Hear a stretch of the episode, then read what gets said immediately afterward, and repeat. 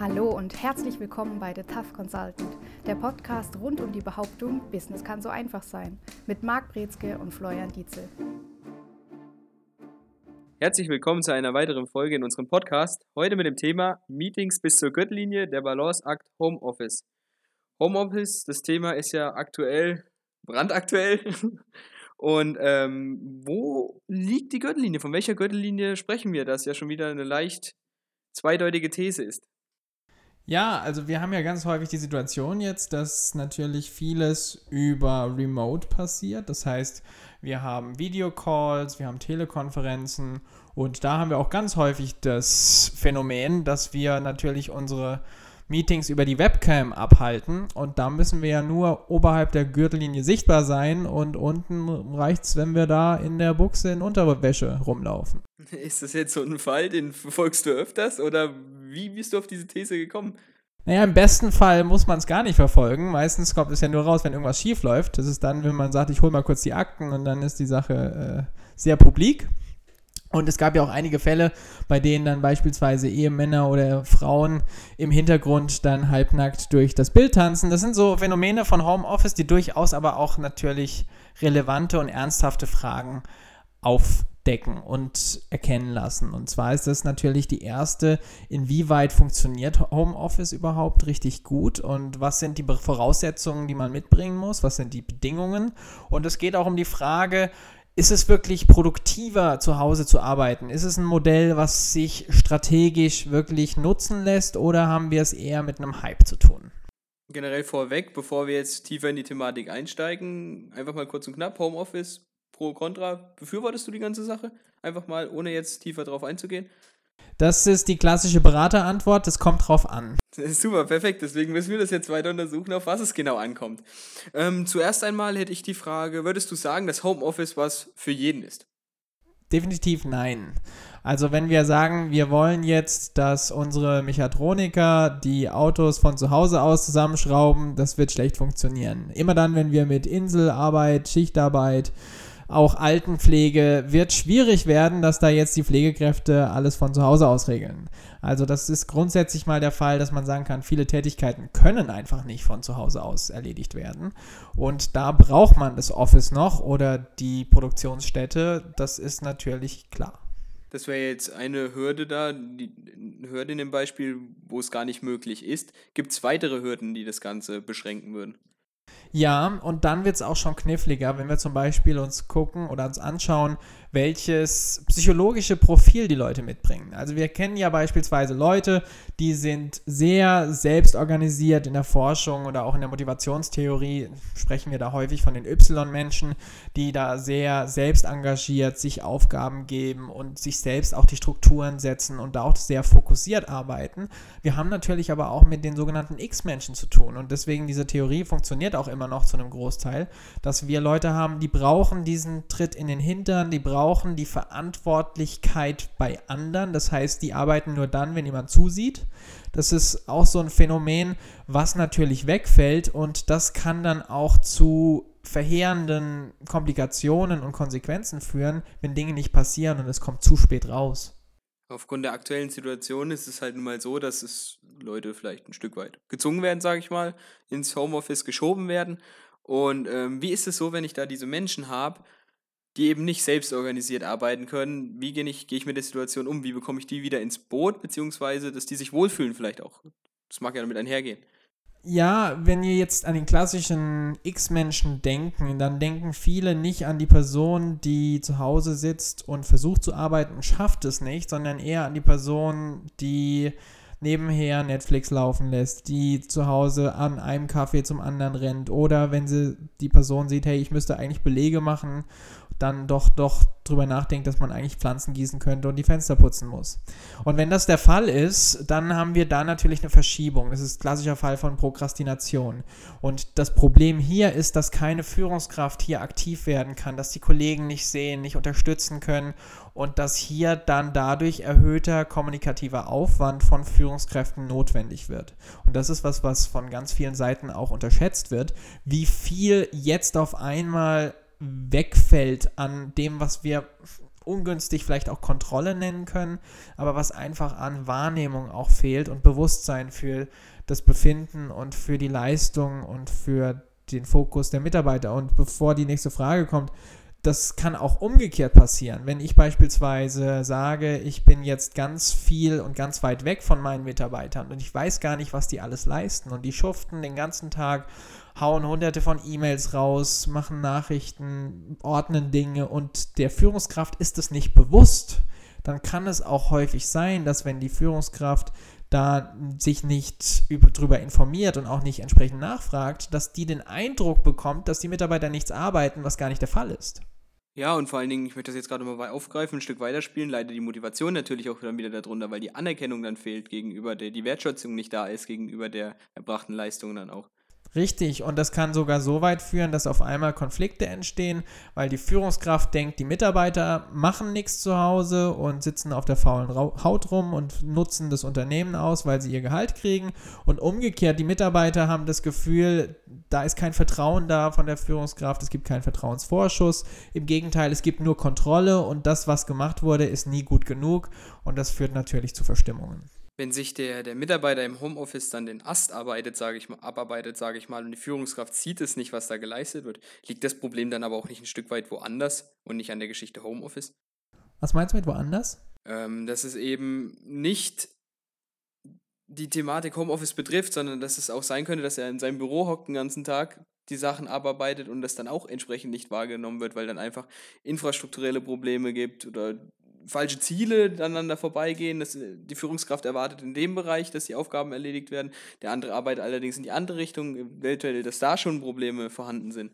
Da sind definitiv Probleme vorhanden. Es kann sogar so weit gehen, dass die Person, die vorher im Büro da war, wesentlich weniger gearbeitet hat, nichts zu tun hat, aber eben da war und zu Hause auf einmal richtig problemlos arbeiten kann, weil alles gegeben ist oder weil die Situation neu ist und jetzt wirklich Produktivität gelebt und geleistet werden kann und dass die Führungskraft aber trotzdem das nicht erkennt. Denn im Büro ist die Wahrnehmung einfach, naja, die Person ist da, das heißt, die arbeitet.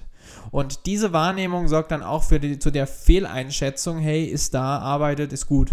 Und sehe ich nicht, ist zu Hause, arbeitet vielleicht gar nicht. Das ist so der Gedankengang, der dann von der Führungskraft häufig mit hinterherkommt. Und wenn die Führungskraft vorher schon nicht wirklich weiß, was die Leute arbeiten, was die leisten und wie die sich jetzt auch zu Hause verhalten, dann haben wir da die Situation, dass hier ganz viel schieflaufen kann. Und das bedeutet aber trotzdem, die Führungskraft muss nachfragen, die muss nachhaken, die muss versuchen nachzuvollziehen, was war los, was liegt an an dem Tag, wie geht es dem Mitarbeiter, was waren so die Hürden, was ist leicht gefallen, was aber auch wieder eine Schwierigkeit in sich darstellt, denn die Mitarbeiter führen oder fühlen manchmal, dass sie jetzt kontrolliert werden durch dieses Nachfragen. Und dabei geht es vor allen Dingen von der Führungsseite her erstmal nur darum, sich zu informieren, was lag denn überhaupt an. Und ja. Ja, das ist das, glaube ich, was du vorhin mit dem kommunikativen Aufwand, der damit steigt, ist erstmal, glaube ich, schwer nachvollziehbar, weil ja, wir sind ja auseinander, wie sollen wir uns dann unterhalten? Aber das heißt ja nicht nur, dass man sich unterhalten muss, der kommunikative Aspekt. Ähm, ja, genau, wie finde ich als Führungskraft da das nötige Maß, beziehungsweise wie entwickle ich das nötige Feingefühl, dass eben das nicht passiert, was du gerade gesagt hast, dass man sich kontrolliert fühlt, aber auch im Gegenzug, dass man eine gesunde Mitte einfach findet, dass auch man sich wertgeschätzt fühlt auf der anderen Seite dann. Wie, wie gehe ich daran als Führungskraft?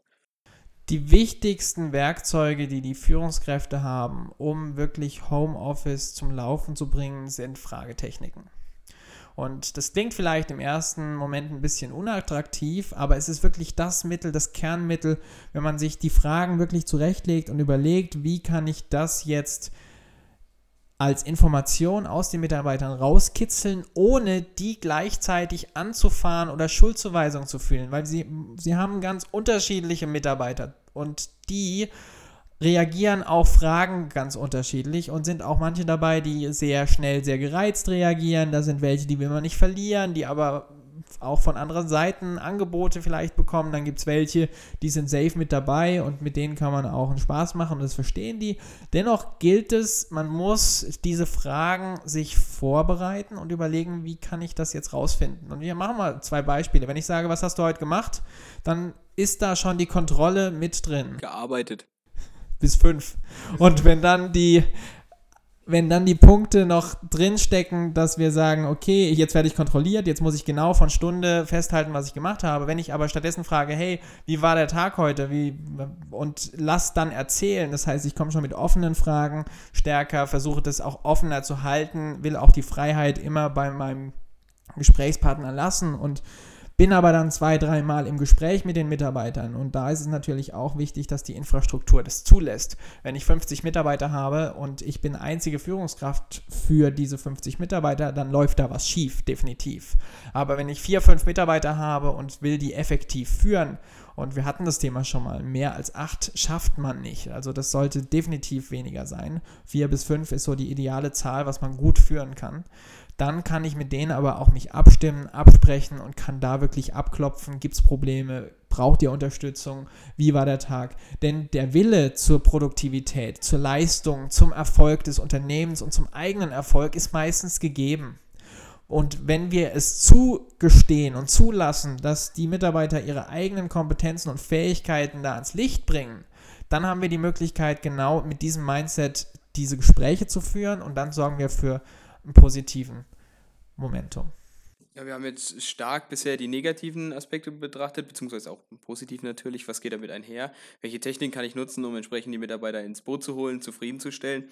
Jetzt möchte ich noch mal ein Stück weit in den positiven Bereich gehen. Ich denke, das ist schon eine große Chance auch, die aktuelle Situation, die das dann ein Stück pusht, sage ich mal. Was sind für dich so die, die drei größten positiven Aspekte im Bereich vom Homeoffice? Natürlich fallen eine ganze Menge an Kosten auch erstmal weg. Also Fahrtkosten beispielsweise. Dann natürlich die Bereitstellung von so einem Office. Wenn niemand da ist, muss ich nicht heizen. Ich brauche keine Computer. Ich brauche keinen Kaffee. Ich brauche keine ähm, Alexa.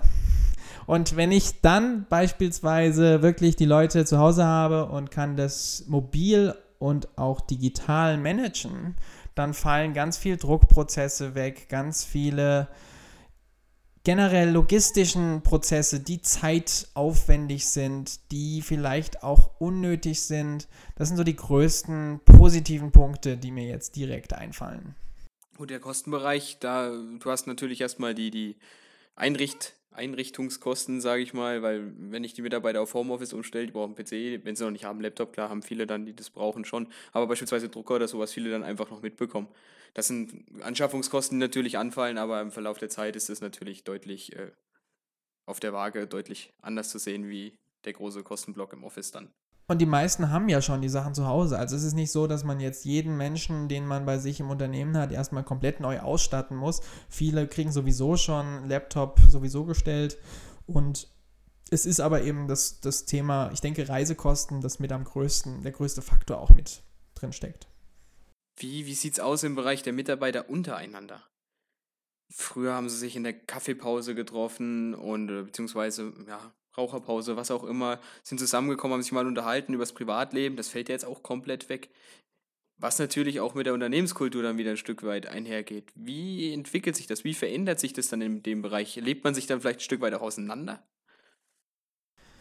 Ja, das ist ein wichtiger Punkt und das ist auch ein kritischer Punkt bei Homeoffice, weshalb man natürlich sagen kann, Homeoffice ist erstens mal nicht was, was für alle wirklich funktioniert, nicht für alle Persönlichkeiten hinweg, sondern man muss oder soll auch ein, bestimmte, ein bestimmter Typ sein, damit das funktioniert, dass man sich wirklich selbst Struktur geben kann, dass man auch, und ich kenne es selbst bei Mitarbeitern, die nicht in der Lage sind, sich die Struktur zu geben oder auch dann wirklich darauf zu achten, dass die diese Isolation, die vielleicht auch gegeben wird, weil es kann sein, dass man zu Hause ist, alleine ist und erstmal dann selber vom PC hockt, während man vorher ein Büro hatte mit zwei Leuten, drei Leuten, fünf Leuten und sich unterhalten konnte, da war Leben. Und jetzt ist es auf einmal, ist man komplett auf sich alleine gestellt. Und das in bestimmten Fällen natürlich auch über einen längeren Zeitraum. Und das kann schon auch zehren. Das ist nicht ganz einfach. Und es gibt ganz viele Menschen, die sind eher die Teammenschen, die brauchen das Leben, die brauchen diese Pausen, die brauchen auch diesen Austausch,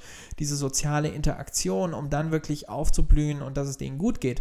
Und da ist es schwieriger. Da muss man gucken, dass eben trotzdem genügende Touchpoints mit Führungskräften gegeben sind, dass auch diese Team-Meetings bestehen bleiben oder sogar sich häufen müssen, dass überhaupt dieses Gefühl von einem Teamgeist entstehen kann. Weil das ist auch was, was natürlich wegfällt. Und das ist auch ein wichtiger Punkt, weshalb man sagen kann, Homeoffice ist nicht oder ist in den meisten Fällen nicht die einzige Lösung oder das einzige Modell, wie es bleiben soll, sondern es sollte eine Kombination sein. Das heißt, dass man sagt, man hat vielleicht ein, zwei Office-Tage oder man hat drei Office-Tage und zwei Homeoffice-Tage, dass man es aufsplittet, dass die Abwechslung da ist, um das Beste aus beiden Welten mitzunehmen. Ich würde sogar so weit gehen und würde sagen, dass ich die, die Grüppchenbildung durchs Homeoffice äh, viel stärker ausbreitet, sage ich mal. Weil die Leute, die zusammen im Büro gehockt haben, die werden sich gut verstanden haben. Die sind wahrscheinlich über WhatsApp oder so sonst noch im Kontakt, telefonieren auch mal miteinander. Aber die, die dann eben nicht mit im selben Büro saßen, die man aber in der Pause getroffen hat, die werden ein Stück weit ähm, auf Distanz gehalten dann, glaube ich, weil da hat man dann nicht so den Kontakt mal per WhatsApp oder so. Das waren die Gespräche halt zwischendurch. Und das kann ja natürlich auch Konfliktpotenzial wieder beinhalten dann im kulturellen Bereich. Richtig. Und auch ein Bereich, der da natürlich ganz stark mit betroffen ist, ist beispielsweise Onboarding. Dass Leute wirklich, die neu ins Unternehmen kommen, dann Anschluss finden, das Gefühl haben, sie sind angekommen, sie werden jetzt eingearbeitet, sie arbeiten mit dem Team zusammen.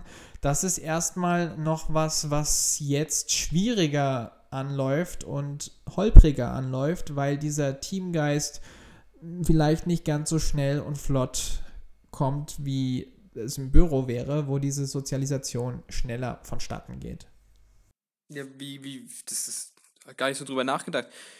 Das ist extrem schwierig, wenn da jetzt jemand kommt und beziehungsweise einarbeitet, den man jemanden an die Hand gegeben hat, hey, komm mal mit, schau dir mal den ganzen Tag über die Schulter beispielsweise so, die erste Woche, wie auch immer, oder eine halbe Woche oder einen Tag. Und ähm, wie funktioniert das dann jetzt? Weil ich finde, es ist extrem schwer, da jemanden onzuboarden, also einzuarbeiten dann. Ja, also jetzt heißt es tatsächlich, dass sich die Unternehmen stärker mit dem neuen Personal beschäftigen müssen, aktiv. Also während das vorher vielleicht nebenher lief, indem die an einer kleinen Sache gearbeitet haben, aber dann gleich äh, einige Sachen erklärt bekommen haben, dieser Punkt Unterweisung ist viel zielgerichteter, ist viel stärker fokussiert auf Interaktion mit den neuen Personen. Die brauchen auch diesen hohen interaktiven, diesen hohen strukturellen Aufwand. Und da kommen wir auch schon zu einem spannenden Phänomen.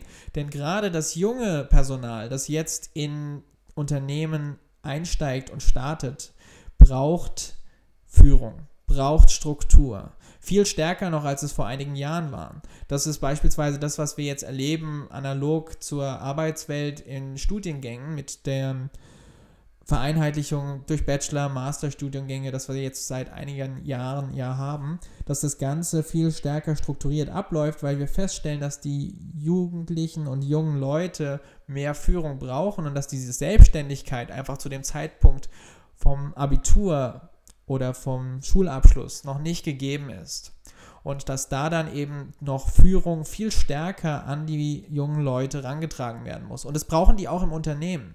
Das heißt, im Unternehmen brauchen die auch diese Führung, diese Kommunikation, diese klaren Linien.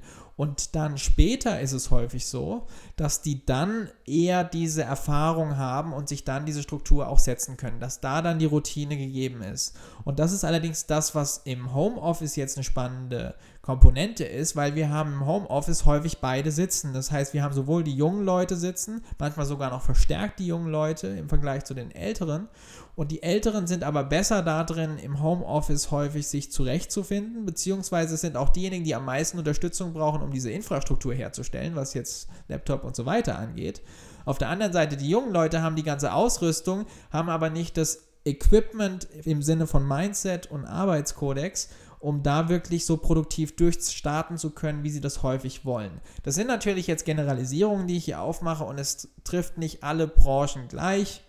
Es ist klar, dass es anders abläuft in einem Speditionszentrum, wie jetzt beispielsweise in einer Social Media Marketing Agentur, wo wir diese Strukturen so nicht haben. Aber generell diese Komponenten zu berücksichtigen und zu beachten, ist nochmal ein Faktor, was ganz wenige tun. Ja, ich hätte jetzt auch gesagt, dass die Boomer-Generation da so ein bisschen äh, dagegen schießen könnte gegen die Umstellung auf Homeoffice, wo die, die Hemmschwelle natürlich eine andere ist, da überzugehen, weil es war nie so, war schon immer so, haben wir schon immer so gemacht und daran wird sich auch nichts ändern.